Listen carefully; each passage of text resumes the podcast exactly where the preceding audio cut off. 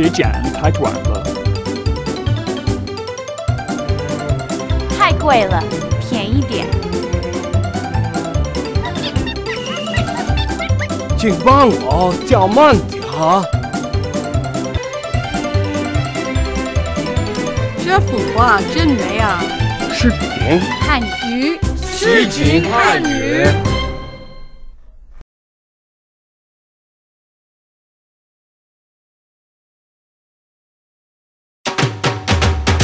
If you're going to spend a significant amount of time in another country, there comes a point when you have to bite the bullet and experiment with local barbers.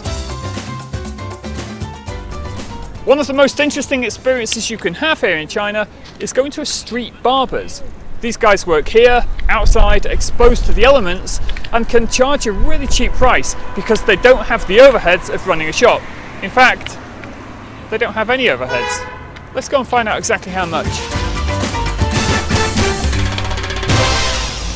师傅你好，你好，呃，请问理发多少钱理发五块钱，？Five yuan.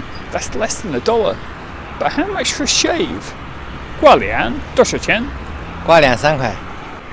？Three yuan. That's too good to turn down. 现在可以挂脸吗？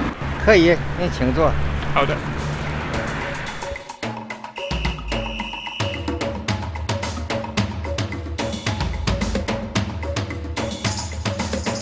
Ah, it's cold. Getting lang.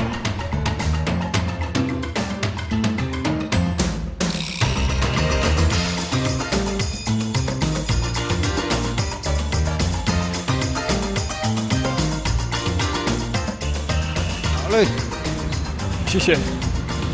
Ah, that feels great. Amazing how a good shave can make you feel better. But the street barbers are not where most Chinese guys go to get their hair cut. Next, I want to show you what a normal barber's looks like in China.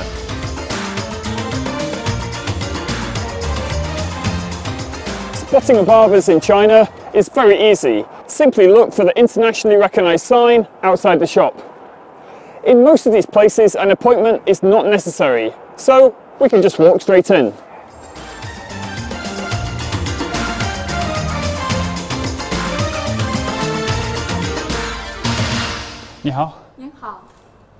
Once inside, you need to explain what you want. This is easy.